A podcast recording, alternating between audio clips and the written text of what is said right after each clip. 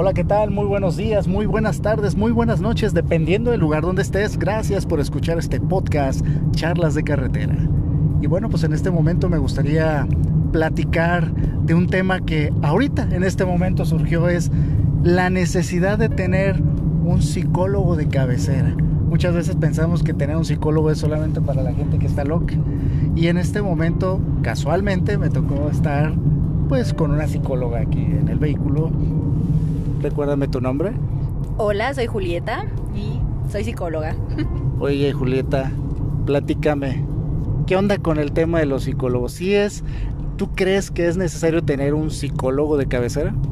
Sí, es muy necesario tener un psicólogo de cabecera. ¿Pero por qué? O sea, ¿por qué?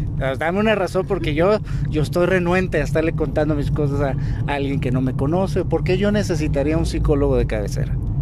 ¿Saben qué pasa? Lo que pasa es que está muy estigmatizado el tema de los psicólogos. Se cree que solamente es para los locos. Pero no, no es para los locos. Todos tenemos, eh, de cierta forma, conflictos internos que tenemos que resolver y ni papá, ni mamá, ni los mejores amigos, ni la pareja, ni los hijos nos van a ayudar a a solucionarlos. Es un proceso eh, interno que solamente una persona profesional y especialista en el tema te va a ayudar a poder eh, sanar esas heridas y poder darle otro sentido y motivación a tu vida. Es muy, muy bonito el proceso psicológico. Oye, ¿y cuál es la diferencia de ir a, con un sacerdote a confesarte o ir con un pastor a contarle tus penas. también es un proceso de sanación, también es un proceso donde te escuchan o, o existe alguna herramienta que te ayuda, te conduce a, la salida de ese callejón sin salida. Lo que pasa, bueno, desde mi punto de vista, claro está, a lo mejor algún psicólogo pensará distinto, que en el proceso, por ejemplo, de ir a confesarte o a ir con algún pastor, eh, hay que rendirle cuentas a, alguien. Y en el proceso psicológico, desde mi punto de vista, es rendir cuentas hacia nosotros mismos. O sea, no hacia el por mi culpa, por mi culpa, no, es en realidad por mi responsabilidad lo que está pasando, las decisiones que he tomado y cómo estoy tomando el rumbo de mi vida en esos momentos. No hay que rendirle cuentas a nadie más que a ti mismo, ni a tu familia, ni a tus hijos, a nadie, solo a ti. Fíjate que yo en algún momento llegué con un psicólogo y me acuerdo que, pues ya sabes, ¿no? Llegas, pagas, ya sea por adelantado o, al final. Y pues me escuchaba, me escuchaba y parece de chiste de película. ¿Y, ¿Y cómo te hace sentir eso?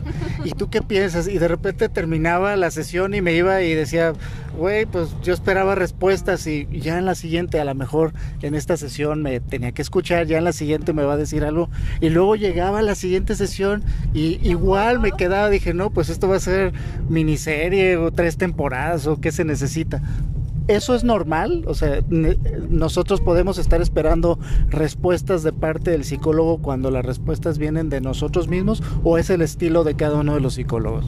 Pues las respuestas siempre van a ser de uno mismo, siempre. Incluso si no vamos al psicólogo, creo que muy eh, en, el fondo sabemos que es nuestra responsabilidad, pero también depende de la metodología que use cada psicólogo.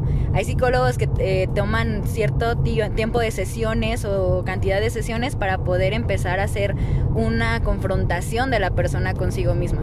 Entonces tal vez eh, nosotros eh, justo veníamos hablando de la cuestión de lo inmediato, de lo automatizado. Y también estamos con la idea de que si vamos al psicólogo a la primera sesión vamos a tener un avance impresionante. Y no, en realidad el proceso psicológico siempre requiere de tiempo. Yo siempre les digo a mis pacientes, mucha paciencia. O sea, no puedes entrar aquí sin paciencia porque va va a requerir tiempo y va a requerir este, respiración y va a requerir tomar decisiones y eso siempre, siempre lleva tiempo. Depende mucho de los psicólogos y también de la persona que tanto se deje ir a profundidad para, para poder avanzar o sanar ciertas cosas. Oye, yo te tengo una pregunta. ¿El psicólogo puede identificar cuando la persona ya no necesita el psicólogo? O sea, él te dice, ya llégale, o sea, ya fue suficiente o, o es un proceso continuo puede, dependiendo también cada persona, porque de repente se hace una o hay codependencias emocionales tanto del psicólogo al paciente como del paciente al psicólogo. Entonces, de alguna forma, sí es la cuestión ética para poder este, diferenciar y poder apreciar cuando una persona está teniendo un proceso relativamente bueno dentro de su, de su vida, se les empieza a, digamos, eh, soltar un poco, también para no crear estas codependencias, de que ya se sientan ellos capaces de tomar decisiones, de, de seguir adelante sin la necesidad tanto del psicólogo. El psicólogo siempre va a quedar como un respaldo, pero si es necesario de repente cuando vemos que el paciente ya va en un proceso muy bueno, empezamos a eh, prolongar el tiempo entre sesiones y poco a poco a seguirlo soltando para llegar a, la, dar de alta definitiva, que siempre quedamos como respaldo, ¿no? Por cualquier asesoría, por cualquier situación que se pueda, eh, que pueda, bueno, que pueda suceder y en ese momento, bueno, ya estamos ahí también como, como el psicólogo de cabecera, se puede decir. Oye, ¿quiénes son los mejores clientes de los psicólogos? ¿Los hombres o las mujeres? Mm, interesante el tema. Eh, bueno, yo trabajo ahorita en el área de violencia y casi siempre me llegan mujeres, pero es impresionante la cantidad de hombres que también eh, sufren por esta cuestión del machismo, o sea, los hombres sufren el machismo y creo que es más em, gratificante, o lo puedo decir, de justo en este momento de mi vida puedo decir que el proceso de los hombres es más gratificante por el romper ese tipo de hábitos o ese tipo de patrones machistas que, que han permeado durante toda su vida. Entonces eso es, eh, es muy, es un aprendizaje muy genial para tanto para el hombre como para mí en, en el caso de ser su, su psicóloga. Oye, qué raro, ¿no? Un hombre busca a una mujer para que le ayude con temas sociales de machismo. Eh, sí, sí, efectivamente. O sea, han llegado eh, eh, tanto el que, el, que generador de violencia en el caso de donde justo trabajo ahorita o la persona o el hombre que es violentado, ¿no?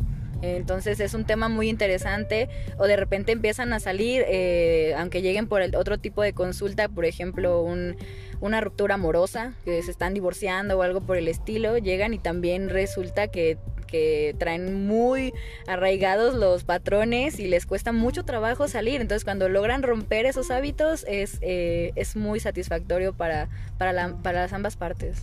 Oye, ¿en qué momento tú como profesional dirías, ahorita a fuerzas esta persona necesita un psicólogo si no puede entrar en una espiral de depresión o puede entrar en una espiral de tendencias suicidas? O sea, ¿cuáles serían como que los focos rojos que tenemos que identificar tanto con nuestros hijos, hablando de los pequeños, o con la pareja o con algún familiar?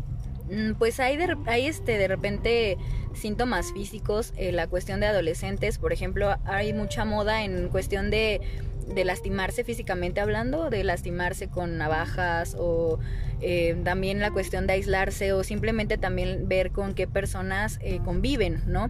Por ejemplo, en cuestiones de alguna mujer violentada, es, este, es necesario tratar de, de moverla de este de este contexto, ¿no? Porque de repente se enajenan ahí en la cuestión de decir no lo puedo dejar por economía, por cualquier situación o codependencia que ya existe. Entonces ahí es necesario sí o sí eh, no, no quitar el seguimiento psicológico porque sí puede caer en esa espiral en la que puede ya llevar a otro grado de cuestiones físicas o, psiquiátricas, por ejemplo, ¿no?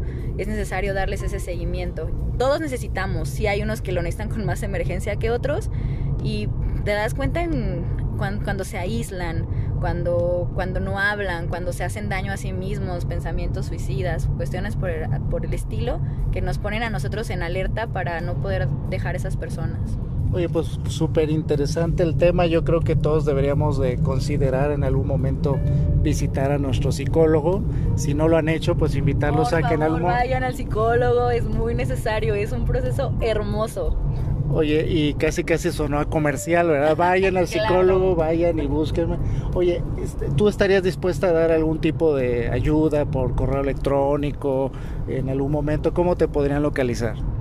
Pues me podrían localizar incluso, si se puede dejar aquí información, tengo una página que se llama SER, Asesoramiento Psicológico, y es este, mediante algún mensaje tipo Messenger, eh, pueden hacerme llegar su, su motivo de consulta y podemos contactarnos vía online. Sí, tengo pacientes eh, online. En algún momento, si se si coincidimos en algún punto, es mucho mejor para poder hacer las entrevistas iniciales para que también esta persona eh, que busca ayuda se sienta en confianza con la persona. Es muy importante que, que te sientas cómodo con tu psicólogo, que, que, te dé confianza de platicarle a esa persona lo que no le has contado a nadie más. Eso es muy, muy importante. Y yo creo que esa parte es bien presencial. Sin embargo, sí la hacemos online, pero siempre busco la manera de, de poderme encontrar con, con mis pacientes eh, tarde que temprano. Bueno, pues ya lo sabes, ya sabes que no es un tema solamente para locos, necesitamos mantenimiento y si necesitas algo, pues contáctala. Pues muchas gracias, gracias por escuchar este podcast, Charlas de Carretera.